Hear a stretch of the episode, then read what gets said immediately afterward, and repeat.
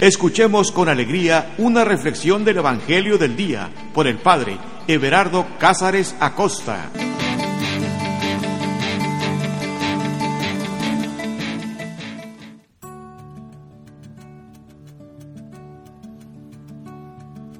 Carta de amor. La Sagrada Escritura es eso. Una carta de amor. Dios que escribe para nosotros. Indudablemente los agiógrafos, quienes son las personas que fueron, por decirlo de alguna forma, como los instrumentos para escribir estas líneas, eran personas comunes como tú y como yo, pero indudablemente tuvieron una inspiración muy elevada. Fueron inspirados por Dios para escribir estas líneas. La pregunta sería, ¿y qué inspiró Dios para motivarlo a pronunciar su palabra sobre nosotros? Su amor. Tenemos un Dios que nos ama, un Dios que es amor por ti y por mí, para mí, para nosotros. ¿Sabes? He repetido mucho esta frase de San Juan de la Cruz, que el enamorado ni se cansa ni descansa. Los enamorados siempre tienen fuerzas nuevas para poder cruzar océanos y continentes con tal de tener un momento cerca a la persona que aman. Pero también te voy a decir algo. Los enamorados nunca se cansan. ya, tú dirás, pero es lo mismo que dijo San Juan de la Cruz. Sí, pero nunca se cansan de lo mismo. El enamorado le podrá decir mil veces a la persona que ama, te amo. Y nunca se va a cansar. Oh, y qué decirlo de la persona enamorada que escucha que le dicen, te amo. Tampoco se cansa de escucharlo. Siempre hay novedad, siempre hay fuerza en las palabras de amor. Por eso, cuando nosotros leemos la Sagrada Escritura, nunca nos cansamos de leer una y otra vez el texto. E incluso siempre encontramos nuevas inspiraciones, nuevas cosas nuevos mensajes, porque es amor, amor puro. Y Dios quien es amor y que nunca se cansa de pronunciar su palabra para nosotros. Una vez que nosotros hayamos logrado sintonizar nuestros oídos y estar en conexión con Él, tampoco nunca nos cansaremos de recibir su palabra, porque su palabra es viva y eficaz su palabra alimenta. ¿Y sabes algo? Su palabra es una carta de amor. Una carta de amor para ti y para mí. Una carta muy personal que si prestamos tantita atención, nos daremos cuenta que Dios habla a nuestro corazón que Dios sabe por lo que estamos pasando y que esta palabra, que es palabra de amor, siempre es nueva, siempre es viva, siempre es eficaz. Por eso nosotros debemos de disponernos, así como los enamorados, a, a leer y releer estas líneas, porque así como el enamorado siempre encontrará en esas cartas de amor una fuente inagotable de inspiración, de fuerza para salir y luchar en la guerra. También nosotros en estas líneas encontramos lo mismo, la inspiración, el sentido, la fuerza, la vida, las ganas de luchar, porque nos alimentan. Abramos nuestro corazón, dispongamos nuestro oído y nuestra alma para recibir esta palabra y qué mejor que decirle al mismo Espíritu que le escribió, que sea este Espíritu el que llegue a nosotros, que pronuncie su palabra, que nos inspire a escuchar. Ven Espíritu Santo, ven amor del Padre y del Hijo, ven Espíritu de Dios dulce huésped del alma, Dios mismo, ven Santísima Trinidad a morar en nosotros. Ven Espíritu Santo y haz que podamos confesar que Jesucristo es el Señor, que podamos confesar el amor del Padre inagotable hacia cada uno de nosotros, que podamos recibirte a ti. Espíritu Santo, forma en nosotros un nuevo corazón y unos nuevos oídos, capaces de escuchar con atención tu palabra, capaces de recibirte. Ven Espíritu Santo, llénanos de ti, sopla sobre nosotros, transfórmanos, úngenos, llénanos, llénanos de ti. Que podamos vivir y movernos en ti. Que podamos ser nuevas criaturas, hijos en adopción. Que podamos recibir estos textos de vida eterna. Ven, dulce huésped del alma. Llénanos de ti. Llénanos de tu amor. Llénanos de ti.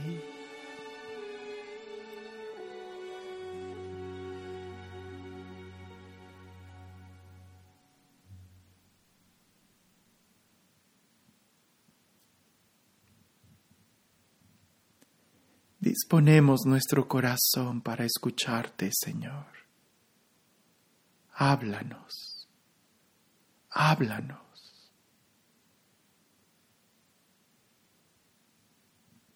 El texto que vamos a meditar está tomado del Evangelio según San Mateo, capítulo 11, versículos del 16 al 19.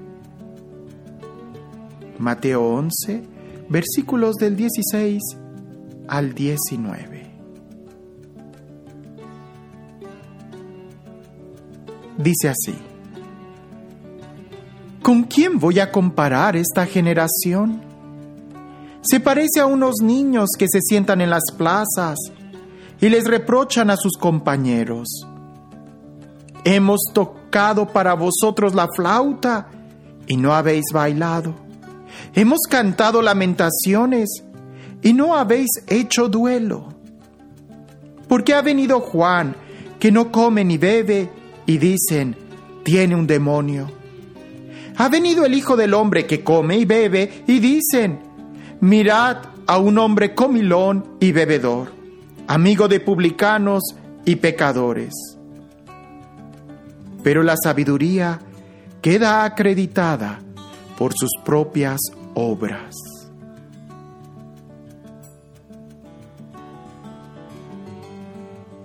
¿Con quién voy a comparar esta generación? A veces pensamos que los males que tenemos el día de hoy son propios de nuestra época, pero prestando atención, parece que más bien estos males son propios de la humanidad. Porque ese reproche que Jesús realiza en aquel entonces en su propia generación, creo que el día de hoy eh, también se pudiera hacer de la misma manera en esta generación que estamos viviendo. ¿Con quién voy a comparar esta generación? dice Jesús. ¿Con quién compararé esta generación? Jesús estaba hablando de sus contemporáneos, de aquellos que lo estaban escuchando, del tiempo en el que él estaba viviendo. Y mira que en aquel entonces no tenían tantas distracciones o distracciones tan peligrosas como las tenemos el día de hoy. ¿Con quién compararé esta generación? dice Jesús. Y el ejemplo que él da es un ejemplo muy interesante pareciese que se está refiriendo a un juego que existía en aquel entonces de unos niños que cuando se juntaban todos hacían dos grupos.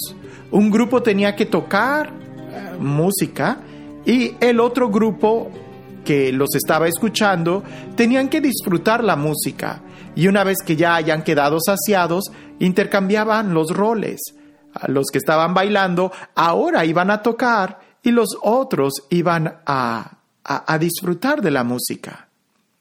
Pero resulta que muy seguido ese juego, eh, eh, los niños nunca quedaban satisfechos. El grupo que tocaba música alegre, los otros decían, no, no es lo suficientemente alegre. Y luego, bueno, entonces les tocan música triste no, tampoco es lo suficientemente triste como para hacer duelo y llorar.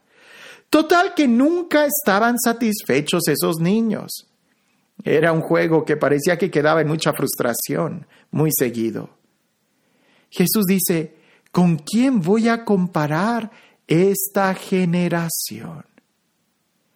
Y precisamente la compara con esos niños que quedan insatisfechos. Yo no sé si a ti te ha pasado, pero ahorita la memoria, eh, traigo a la memoria eh, una experiencia que tuve que fui a una casa en este tiempo de Navidad que acaba de pasar. Me invitaron y agradezco mucho a esa familia. Pero hubo una escena muy particular porque tenía niños pequeños y había particularmente un niño, una niña, que estaba muy fastidiosa, pero de esas ocasiones que, que tú no sabes ni qué hacer con esos niños. Y eh, los papás, o sea, el papá y la mamá le decían de muchas formas a la, a la niña, pero ¿qué quieres? ¿Qué necesitas? Ya te dimos tal juguete, tienes estos otros juguetes, tienes mm, videojuegos por montón, tienes un montón de películas, tienes música, tienes internet, te acabamos de comprar un iPad, un celular, ¿qué más quieres? ¿Qué necesitas? Y la niña simplemente decía, pues no sé, pero no estoy contenta, quiero hacer algo, quiero divertirme, estoy aburrida. Y los papás le decían, bueno, dinos qué quieres que hagamos. Y de ahí no la sacaban. ¿Con qué compararé esta generación? dice Jesús. A lo mejor Jesús también hubiera puesto de ejemplo esa niña. Ah, una generación a la que se le ha dado todo, todo. Y ni así están contentos. En tiempos de Jesús tenían al profeta Juan el Bautista, que él hablaba de austeridad, de ayuno, de penitencia, y decían, este está endemoniado. Pues bien, entonces Jesús les pone, o llega Jesús, quien come, quien bebe, ¿y qué es lo que sucede? Dicen, este está, es un comilón, es un borracho, amigo de publicanos. Total que, ¿qué es lo que quería el pueblo de Dios? Recuerdo una frase de San John Vianney. Ah, bueno, la verdad es que no estoy seguro si sea de él. Por favor, investiga. Pero independientemente de quién sea el que la haya dicho, creo que es una frase muy fuerte. Porque dice, refiriéndose a, a una comunidad que siempre criticaba a sus sacerdotes, esta frase dice, tienen el sacerdote que se merecen. Wow, es fuerte. Porque es cierto, al final de cuentas no es lo que te dan, es más bien lo que tú estás haciendo con lo que tienes. Lo hemos meditado en otros momentos que si tú no eres feliz con lo que tienes, tampoco lo serás, aún teniendo lo que deseas. Porque la felicidad no consiste en cuánto tienes, sino más bien en la actitud que tú tienes. Y esto también nosotros lo podemos ver en la vida espiritual.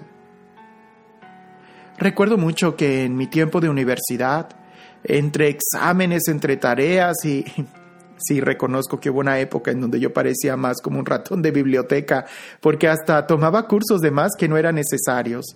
Bueno, a lo que voy es de que estaba yo tan atareado que me decían mis adentros, ay, voy a orar profundamente cuando ya acabe esto y me vaya de retiro a tal monasterio.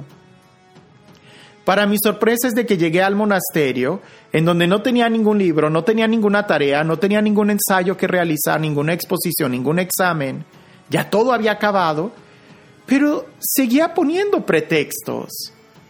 Ay, es que necesito más actividad, ay, es que hay mucho silencio, ay, es que estoy cansado, tengo muchas distracciones, el calor, tengo hambre, tengo sueño, tengo total, que yo estaría como esos niños.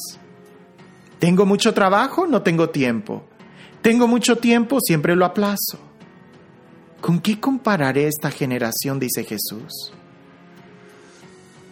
es, es fuerte lo que continúa. ¿Verdad?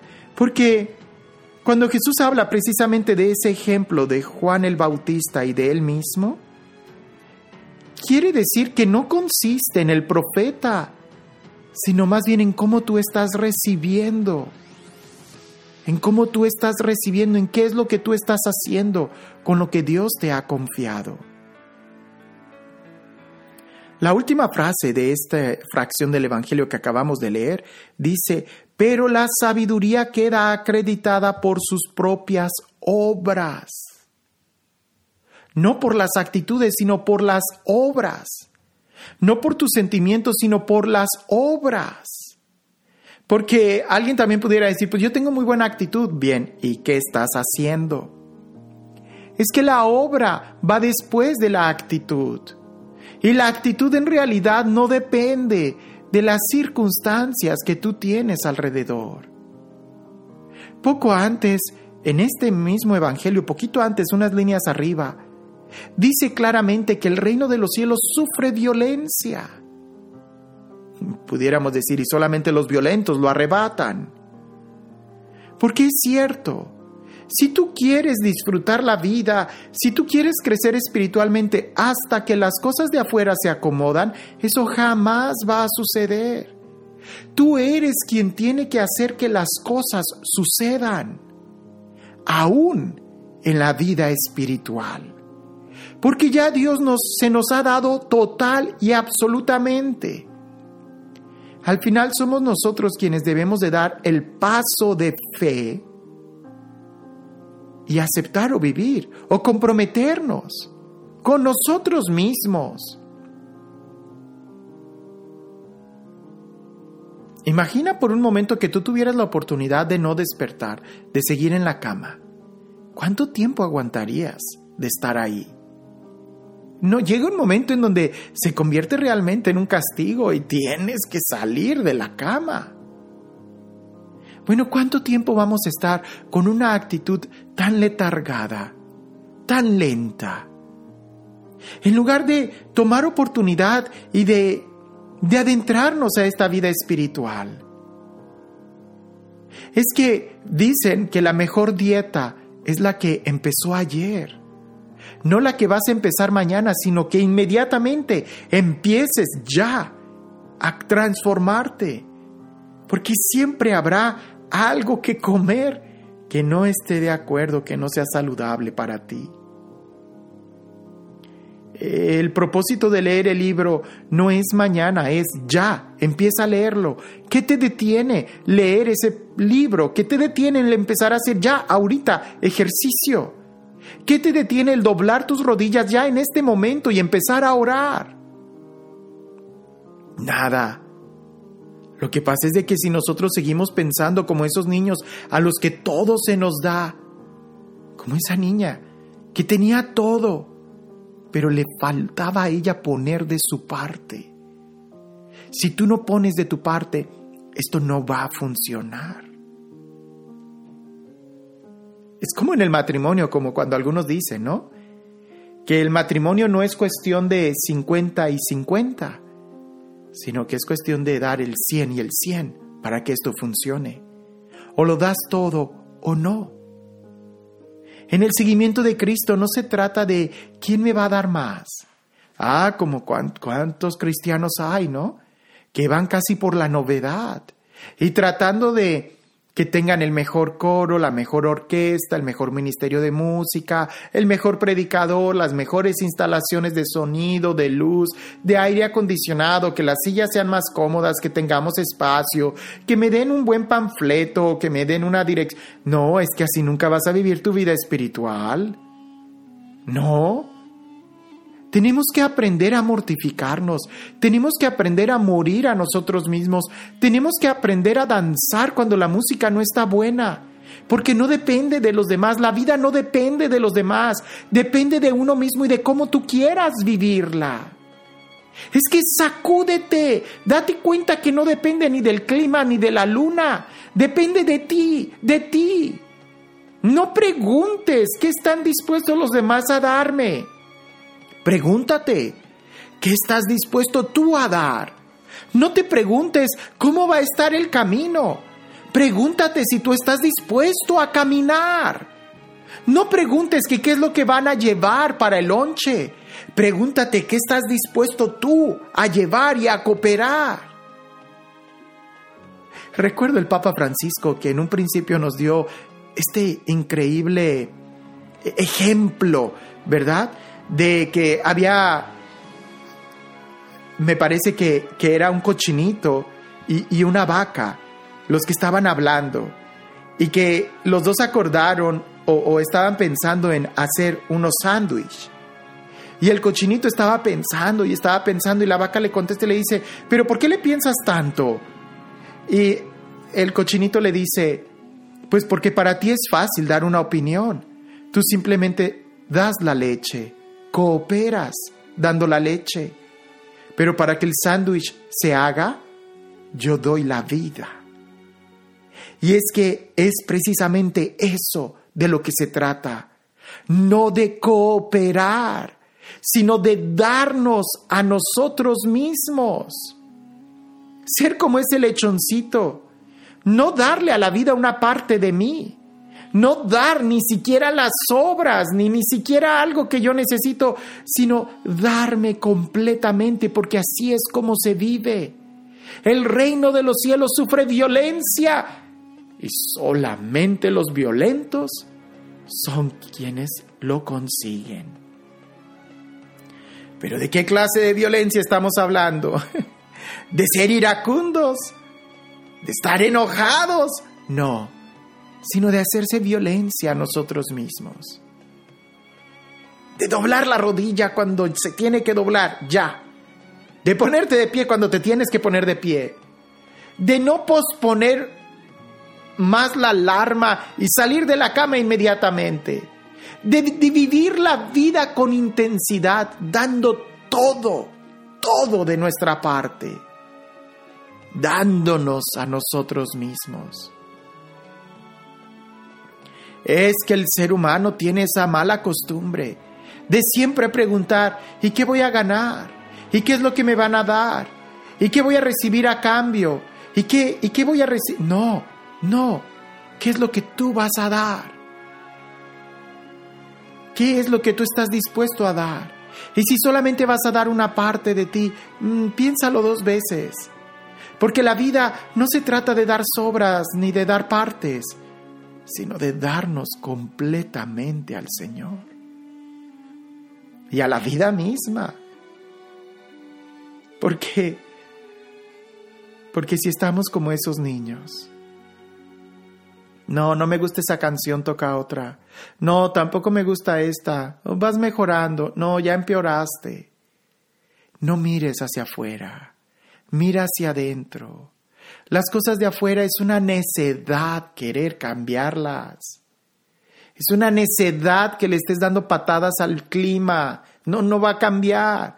Por mucho que hagas berrinches, no vas a adelantar la lluvia o no vas a retrasar eh, eh, la noche. Eso no funciona. Más bien lo que funciona es de que te mires a ti mismo y que te hagas violencia y que aprendas a dar lo que tú tienes que dar. Porque te darás cuenta que eso, eso es todo. No necesitamos más cosas. Lo que necesitamos es entregarnos a nosotros mismos. ¿Con qué compararé esta generación? Ya sabemos que esta generación es muy caprichosa, ¿no? Ya nos quedó claro que parte de la humanidad nunca está satisfecha. Claro, porque lo que en realidad va a satisfacer al hombre no está afuera, sino adentro, adentro de nuestro corazón. Ahora, lo interesante y lo importante es preguntarnos a nosotros mismos.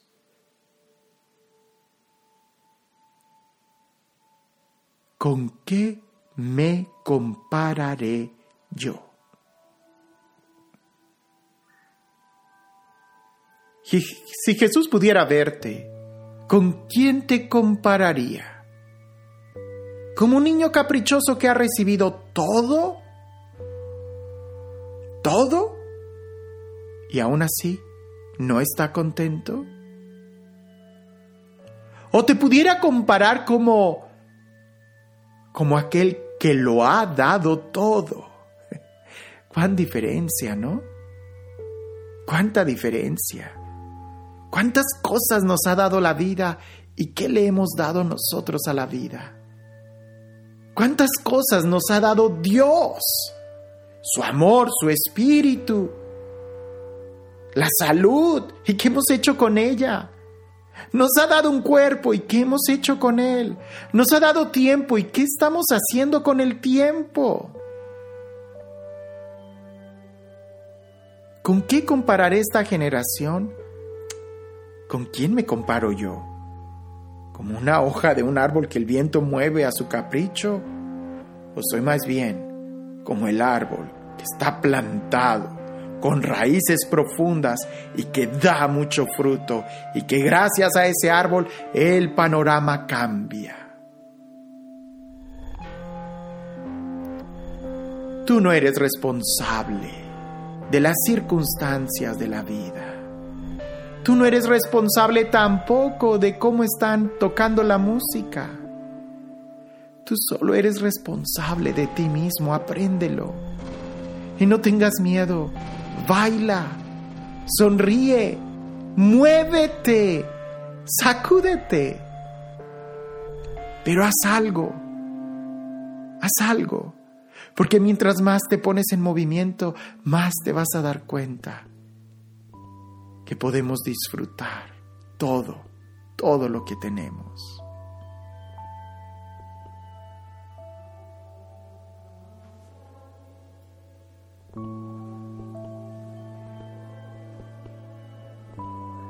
¿Con quién voy a comparar esta generación? Se parece a unos niños que se sientan en las plazas y les reprochan a sus compañeros. Hemos tocado para vosotros la flauta y no habéis bailado. Hemos cantado lamentaciones y no habéis hecho duelo. Porque ha venido Juan que no come ni bebe y dicen, tiene un demonio. Ha venido el Hijo del Hombre, que come y bebe y dicen, mirad a un hombre comilón y bebedor, amigo de publicanos y pecadores. Pero la sabiduría queda acreditada por sus propias obras.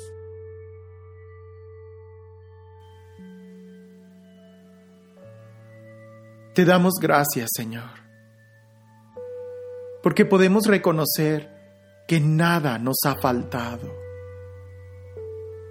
Te damos gracias, Señor, porque tú has sido fiel y nos has dado las cosas que necesitábamos.